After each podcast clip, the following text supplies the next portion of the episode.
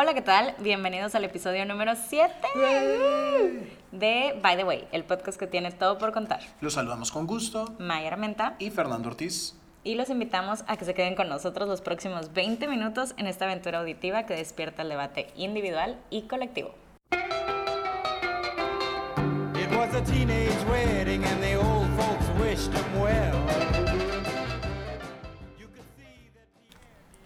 Y bien, pues estamos ya en el episodio número 7 y eh, como lo hemos venido diciendo, pues se trata de abordar diferentes temas. Y uno que está muy, muy de moda, justamente porque acaba de suceder, es el primer año de gobierno de tu presidente, Mayra, Andrés Manuel López Obrador.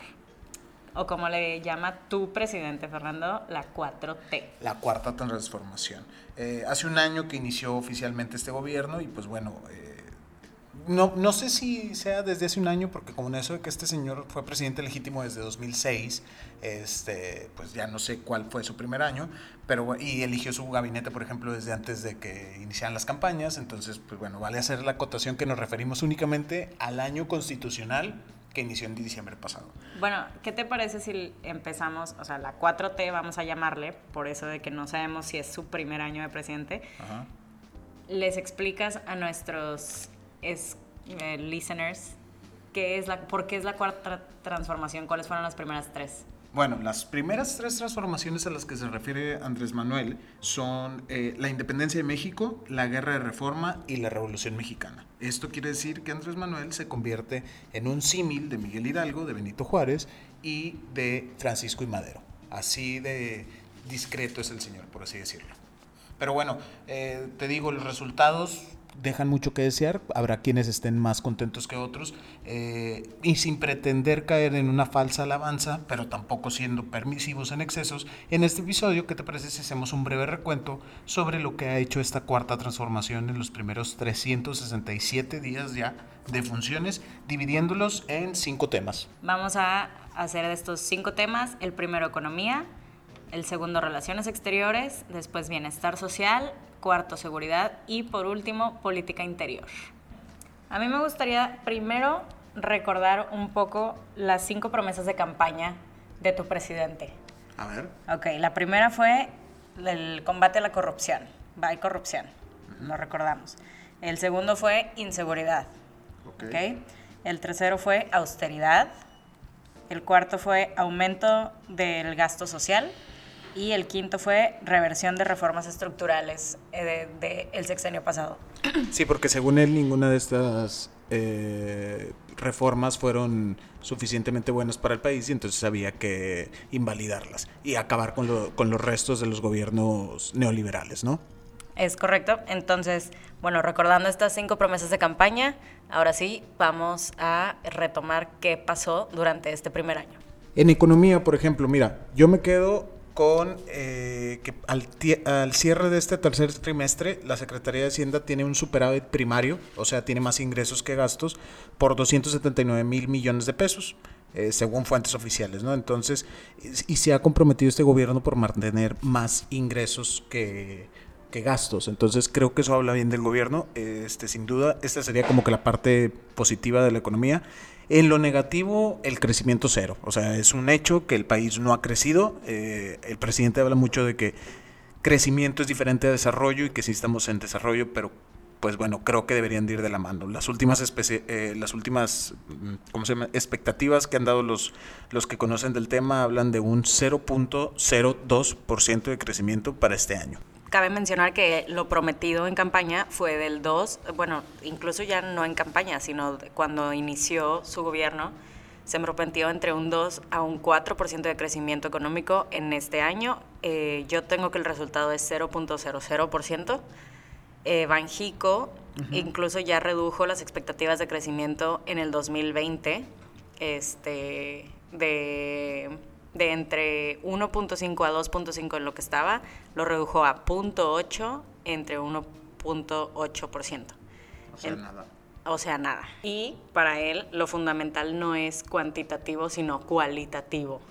Entonces, la distribución equitativa del ingreso y la riqueza y todo eso en su ya muy eh, comentado libro hacia una economía moral Que por cierto, decían que, por ejemplo, está cayendo en un error muy grande el presidente al utilizar la conferencia matutina para presentar un libro propio. O sea, de hecho hay países en los que eso representa violación de, este, a la constitución, porque está desviando recursos. A final de cuentas, la mañanera es eso. Otro punto negativo en cuanto a la economía, sin duda, el aeropuerto de Texcoco. O sea, es una necedad el hecho de no darle por el aeropuerto que ya está súper avanzado y pretender mantener dos aeropuertos que incluso según supe la empresa francesa que encargaron para el análisis de la viabilidad entre la de Santa Lucía y el de la Ciudad de México actual ya determinó que no es viable, o sea, físicamente es imposible mantener dos aeropuertos tan cerca funcionando con una con un nivel de demanda tan tan alta. Sí, yo tenía el aeropuerto de Texcoco en otro tema, Fernando, ah. pero bueno. Vamos para allá. Eh, bueno, ¿Te parece así un último tema, en un último punto en economía? La inflación.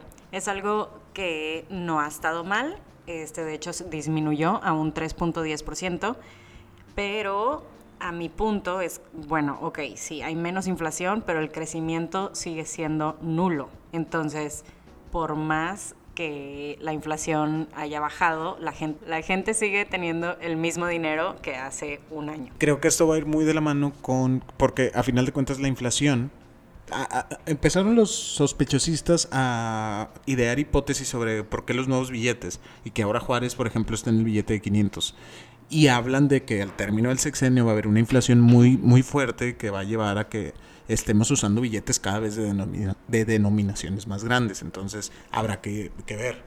No sé, porque cuando salió el billete de mil también salieron todos y casi eh, ya todo el mundo sacaba su dinero del banco y la madre, porque todo el mundo eh, temía eso. Pero bueno, pues habrá, habrá que esperar. Lo malo sobre esto también es que ya mucha gente que tiene dinero en el banco ya lo sacó. Ya ni siquiera lo tiene aquí en México precisamente por lo mismo, porque la economía no está, mm, bueno, la situación general en economía en el país no está nada estable. Entonces la gente pues huye con su dinero. Eso habla de que el gobierno actual no está transmitiendo confianza a los inversionistas ni a los ahorradores. Pero bueno, esto fue economía. El siguiente, relaciones exteriores. Mayra. Esta vez estamos un poquito más roncos que de costumbre porque los dos estamos medio enfermos, entonces... bueno, en relaciones exteriores. Eh, mi primer punto aquí es una cuestión de suerte, digámoslo así, mala suerte hacia este nuevo gobierno, que fue que en el primer semestre del año tuvimos la mayor eh, ola de migración en el país de todos los tiempos. Entonces fue una situación de relaciones exteriores que el presidente al principio no se supo controlar lo cual llevó a que Trump eh, amenazara con los aranceles, y o sea, si no, si no controlábamos eso, lo cual llevó a que se desplegara una Guardia Nacional extrema en la frontera sur, lo cual llevó a que Trump dijera, ok, muy bien México, tu estrellita en la frente y somos amigos otra vez. En cuanto a política exterior, creo, no me acordaba de todo eso de la, de la migración, o sea, fue, fue en este año, hemos tenido un año bien intenso. Eh, yo aplaudo el que sea Marcelo Ebrard el que esté encabezando relaciones exteriores, creo que es un político, sí de izquierda como su jefe, pero más moderado que el propio presidente, creo que guarda muy bien las formas y a la distancia, aventurándome mucho, mucho, yo creo que sin duda va a ser el candidato natural de Andrés Manuel para la elección del 2024. Eh, también le tocó al presidente la renegociación del Tratado de Libre Comercio, o sea, que ya no se llama NAFTA. No le tocó, o sea, le tocó a Peña Nieto. Bueno, sí. Y ahora va, le va a tocar a su gobierno el tema de la renegociación, de la validación, ah, de, que los aprueben los congresos de, los tres países, ¿no?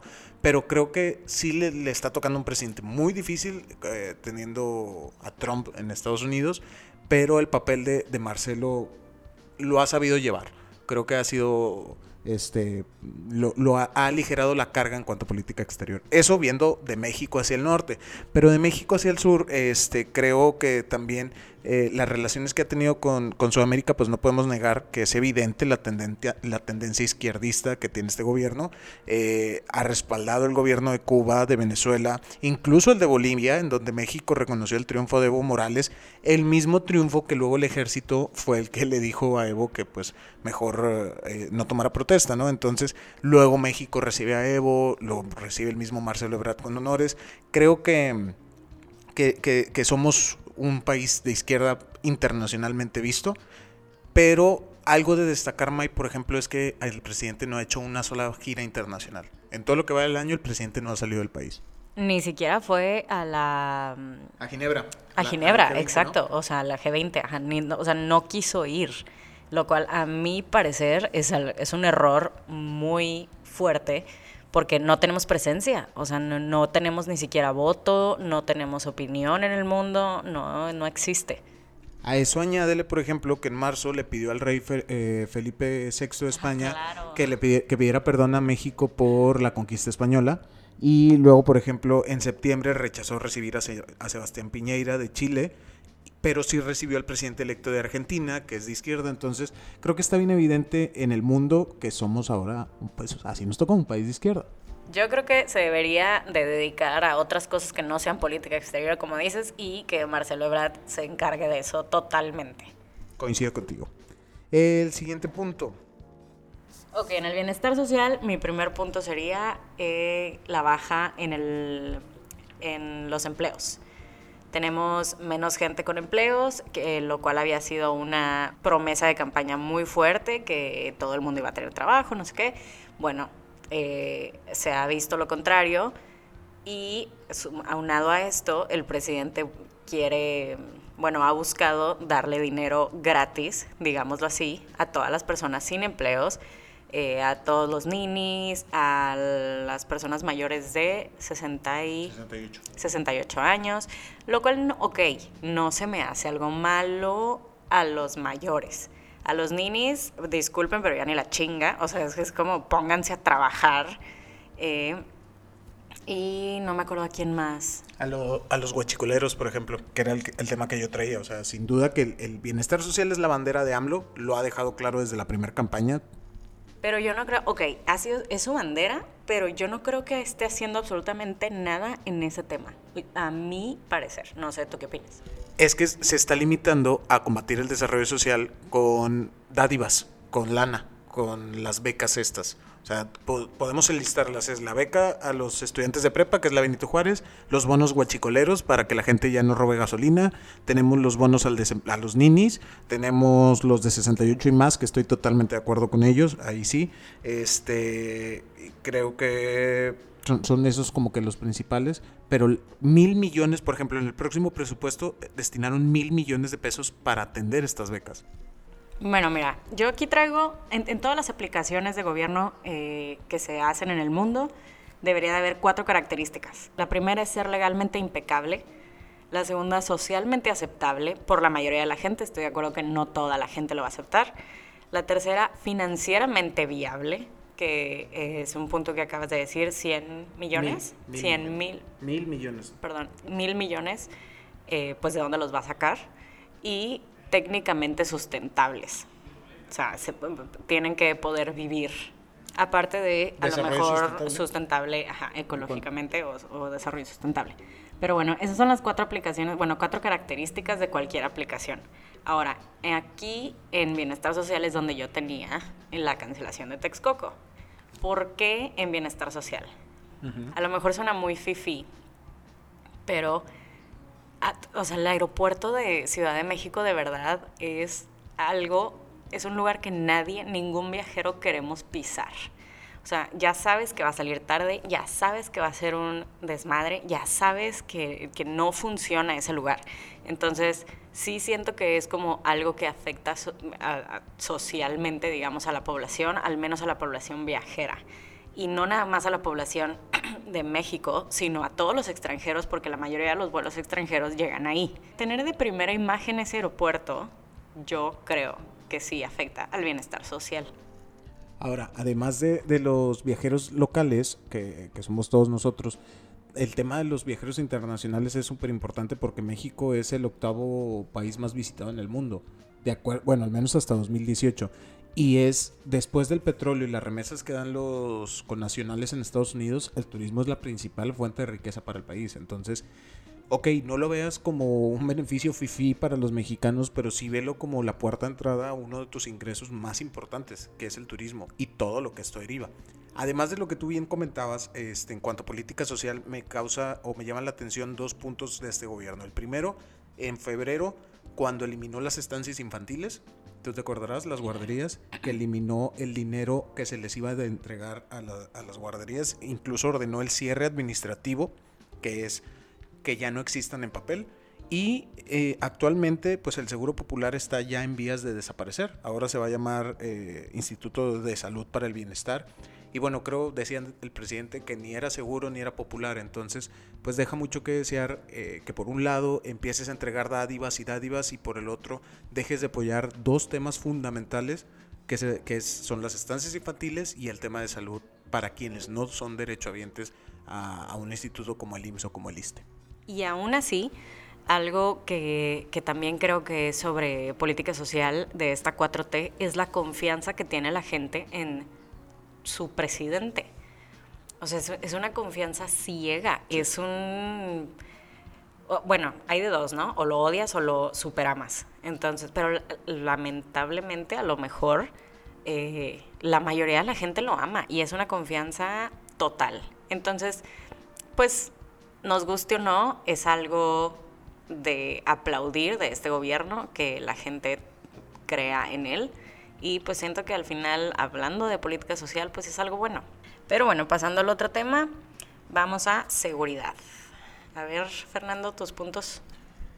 Mira, yo creo que eh, Andrés Manuel, el presidente, ha refrendado en muchas ocasiones que su política de seguridad es la de abrazos, no balazos. Nada más que con todo y sus abrazos, pues de enero a octubre van 28.741 asesinados. Eh, en los últimos dos meses en específico se le metieron dos piedrotas al zapato del presidente. La primera fue el 17 de octubre en Culiacán, eh, cuando por una mala estrategia y una muy pésima operación de parte de los elementos de seguridad fuerzas federales tuvieron que soltar a Ovidio Guzmán, el hijo del Chapo, luego de que la gente de, de, este capo pues amenazara con atacar a la ciudadanía de Culiacán, ¿no? Entonces el gobierno de Andrés Manuel dobló las manos y lo dejó libre. Creo que es algo que causó indignación y es el punto incluso de aprobación más bajo que ha tenido el presidente en todo lo que va del sexenio.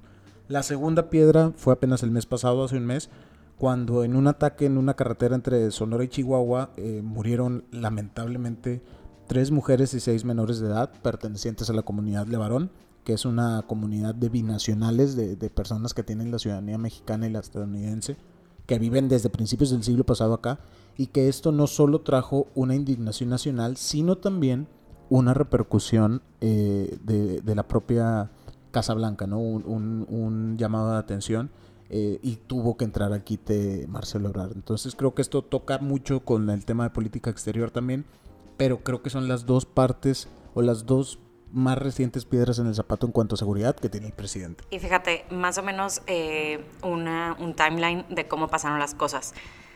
Primero fue la masacre en Veracruz, el 20 de abril. Este, no sé si la recuerdas, que murieron 14 personas, sí. creo. Este, en un antro. No, hombre, fue en un café. Ah, sí, sí, sí, sí, claro. Eh, pero bueno, en un café, todavía en un antro, lo entiendes un poquito más, no se justifica. Lo justifica, exacto, lo justificas entre comillas. Ajá, pero bueno, fue en un café. Entonces esto fue el 20 de abril. El 22 de abril el presidente menciona, y lo cito, cuando tengamos presencia suficiente de Guardia Nacional en todo el país, entonces vamos a garantizar la seguridad pública. En seis meses bajará la inseguridad. Ok, eso fue en abril de abril a seis meses es octubre. Sí, ya pasaron. Ok. El primero de noviembre, ah, bueno, en octubre fue lo de Culiacán. Entonces, eh, pasaron los seis meses, fue lo de Culiacán. A lo mejor pudo haber sido que lo haya hecho como un, bueno, como pasaron esos seis meses y ya ven, yo les prometí, pero bueno, se les salió de las manos y, y todo valió. El primero de noviembre pidió un año más Ok, después de lo de Culiacán, el primero de noviembre salió y pidió un año más. Tres días después del 1 de noviembre fue lo de eh, la familia Levarón. Y ahora, el 27 de noviembre, pide otro año más. Entonces, pues a qué estamos jugando, ¿no? O sea, ¿hasta cuándo se va a estar pidiendo un año más y un año más y un año más? Estoy de acuerdo que la inseguridad no va a, cesar de la, de la noche a la mañana, pero pues tampoco estar prometiendo cosas que a lo mejor no se van a poder. Y por otro tema, en su informe de gobierno ignoró 100% los feminicidios. No mencionó absolutamente nada del tema, a pesar de que era la semana en la que eh, fueron todas las protestas a nivel mundial sobre los feminicidios. Hasta octubre había 809 casos de feminicidios este año, que han sido los, eh, ha sido el año con mayor feminicidios, aparte del año más violento en toda la historia de México.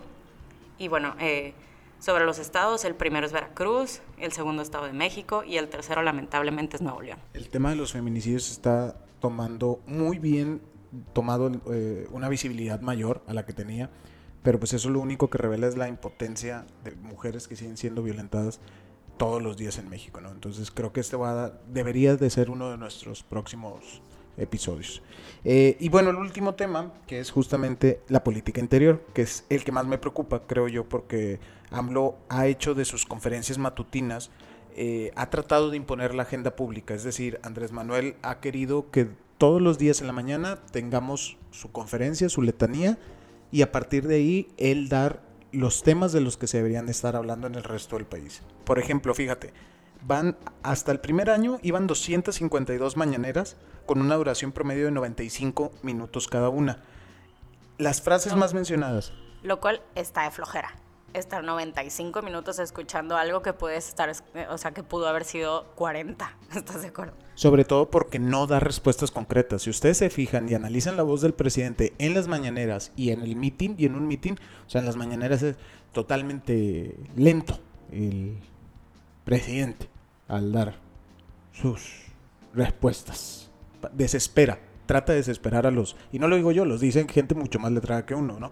Y en el meeting, Andrés Manuel es una voz constante y fluida. O sea, son, muy, son muy claras las evidencias de que a él se siente mucho más cómodo en el templete, que es en donde pregunta que si quieren la construcción de no sé qué, a mano alzada, etcétera, ¿no? O sea, ese es el presidente, ese es el Andrés Manuel que a él le gusta hacer.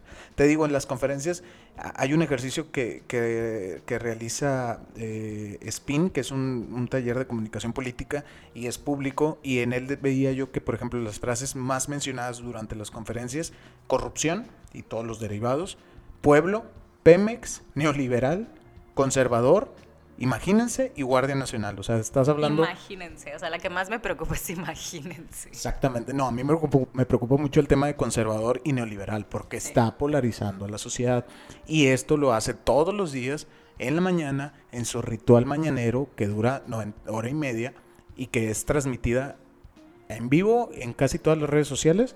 Por ejemplo, en Facebook tiene 6.8 millones de seguidores y un promedio diario de 477 mil views y que incluso ahorita ya lo pueden estar viendo, eh, eh, lo escuchan en Spotify todas las tardes. O sea, ya está la conferencia como podcast, es de los más escuchados incluso. A mí me parece, la idea me parece buena, la ejecución me parece mala. Pero bueno, este, en otro tema de política interior, eh, bien decías del SAT, que está teniendo más ingresos que egresos. Pero bueno, siento que es los, parte de los egresos fue el recorte que hizo y todas las reformas para eh, tener más ingresos, lo cual me, ha parecido bien. Me ha parecido que sí ha habido cambios drásticos en la, administración, en la administración pública federal, pero bueno, eh, habrá que ver a, largo plazo. Ahora, el ataque a huachicoleros eh, también fue algo que la verdad sí se me hizo muy bien y algo que marcó, supo marcar muy bien desde el inicio, que siento que claro que fue una estrategia, este, pero bueno, fue un reducido, fue reducido en un 94%, entonces lo hizo bien. Y contra corruptos. Por ejemplo, Juan Collado, que es el abogado de Lord Peña, este, pues ya está preso en el reclutorio norte, pero las licitaciones pendientes ha habido, se ha reducido y se han eh, aumentado los contratos de adjudicación directa. Entonces, pues esto es una manera de tapar un poco la cortina de la corrupción, pero pues al final de que hay corrupción la sigue habiendo y mucha, solo que ahora se llama de una manera más bonita, ¿no? y el último tema de la política interior, eh, que pues el Congreso está totalmente controlado y no hay, una, no hay un partido de oposición, ni partidos. Entonces, pues es algo que también preocupa muchísimo y pues ya veremos qué pasa en el largo plazo. Esperemos que no afecte como nuestra imaginación y malos pensamientos pudieran llegar a pensar. Y bueno, Fernando, ¿tu conclusión en corto? No voté por Andrés Manuel. Eh, sin duda soy un respetuoso de la investidura presidencial y por lo tanto lo respeto y me gustaría que le fuera bien. Sin embargo, creo que fue muy fácil para él los últimos 18 años estar señalando y diciendo cómo debería de ser el gobierno y ese crítico que fue en oposición se quedó afuera de Palacio Nacional, que es donde vive, ¿no? Eh, creo que le hace falta ser más crítico consigo mismo. El país eh, acaba de pedir otro año, hay que dárselo. El país no se puede cambiar de la noche a la mañana por el mismo proceso jurídico que esto implica. Pero tiene eh, la confianza, tú lo decías ahorita, Mike, de más del 50% del electorado que votó hace un año y medio. Ojalá no lo decepcione. Es lo, lo, único que espero. Porque si él no lo decepciona, al país por añadidura le irá bien. ¿Tu conclusión en corto, May? Pues, ¿qué te digo? no, creo que fue un primer año muy interesante. Creo que sí hubo este, una reestructura muy fuerte en el gobierno federal. no sé si me gusta o no. Este, habrá que esperar. Eh, la verdad es que no puedes juzgar un gobierno en un año eh, hay que darle más tiempo. Eh, como mencionabas, pidió un año, pues vamos a dárselo. Eh, ha hecho cosas muy buenas, o sea, la verdad es que no voy a negarlo, no me cae bien. Este, pero sí le tengo que dar mi voto de confianza para el próximo año. lo único que sí me preocupa muchísimo es lo último que mencionamos, que tiene a todo el Congreso de su lado. Entonces, mientras la Constitución se quede intacta, pues que haga lo que tenga que hacer para mejorar el país. No dudo que sus intenciones sean buenas, solo habrá que ver que las formas no sean malas.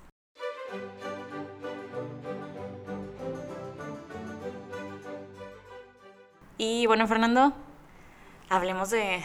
háblame bonito. ¿Cuál es el Fairfax de hoy? Pues voy a seguir hablando de AMLO, fíjate. hablando justamente de, la, de las acciones eh, y específicamente de Evo Morales, pues eh, me puse a, investigar un poco. Evo Morales no es el primer refugiado que recibió México.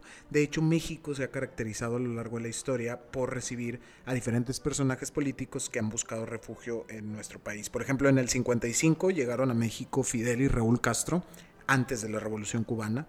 Eh, José Martí, que es el libertador cubano, llegó en 1875. Incluso Rigoberta Menchú, Premio Nobel de la Paz, estuvo en México en 1981. Y bueno, Luis Buñuel, el director español de, obras como El Ángel Exterminador, estuvo en México en 1946. Sin embargo, el más famoso recordado, antes que Evo, claro, fue el ruso León Trotsky, uno de los organizadores clave de la Revolución Rusa.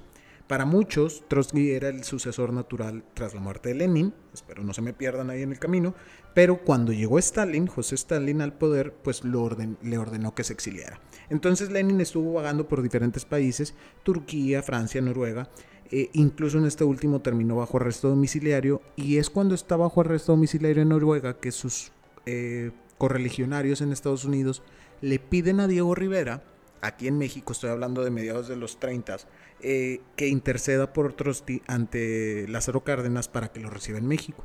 Y llega a México en Tampico en 1936 y lo estaba recibiendo Frida Kahlo, la esposa de Diego Rivera. Que ya en México, bueno, Trotsky recibió, eh, perdón, intensificó su relación con la izquierda y con los comunistas, pero creo yo que con quien más intensificó su relación fue justamente con, con Frida Kahlo. Te encanta el chisme. La verdad sí, la verdad sí, y más cuando involucra políticos. Entonces, a, Trotsky lo, asilan o le dan, lo hospedan, perdón, en la Casa Azul de Coyoacán, de, de Diego y de Frida. Y ahí comienza una supuesta, supuesta relación sentimental entre Frida Kahlo y él, que se veían en la casa de la hermana de Frida escondidas, ¿eh?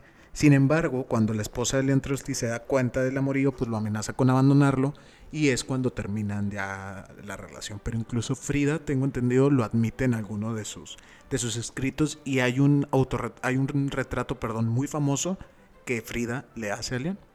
Tristemente, el 20 de agosto de 1940, Ramón Mercader, eh, un agente encubierto que trabajaba para José Stalin, mató a Trotsky con un picayelo en la casa de Coyoacán. De hecho, como Frida Kahlo tuvo... En la Casa Azul.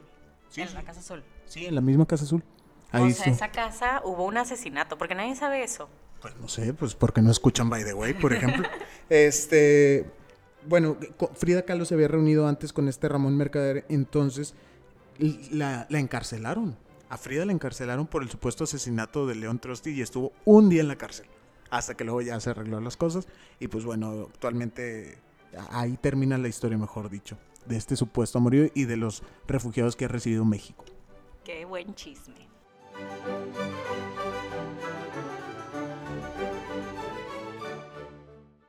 Y bien, es así como terminamos con un episodio más, un poco más largo, pero bueno, eh, es un episodio que se tenía que dar el tiempo para esto. Este, pero los invitamos a que nos compartan sus opiniones sobre este largo y extenso tema. Eh, ¿Qué opinan ustedes de la 4T? ¿Cuáles son los principales aciertos que ha tenido el presidente? ¿Les gustan o no les gustan? ¿Qué les gustaría que hiciera este próximo año? El presidente, no yo. Pero bueno, este, ya saben, pásenos sus comentarios en nuestras redes sociales, arroba mayarmenta. Y arroba Fernando Ortiz G. Y sobre todo, manden este episodio a la persona que pensaron mientras nos oían, aquel que se distingue o que se etiqueta como Chairo o como Fifi. Debe escucharnos y nosotros queremos escuchar sus opiniones al respecto. Pues bien, transmitiendo desde el piso 21 de la Torre In en Monterrey, Nuevo León, le ponemos pausa a esta conversación y los invitamos a que nos escuchen en el próximo episodio de By the Way, el podcast que tiene todo por contar. Gracias, Mayra. Gracias, Fer. It was a teenage wedding and the old folks wished them well.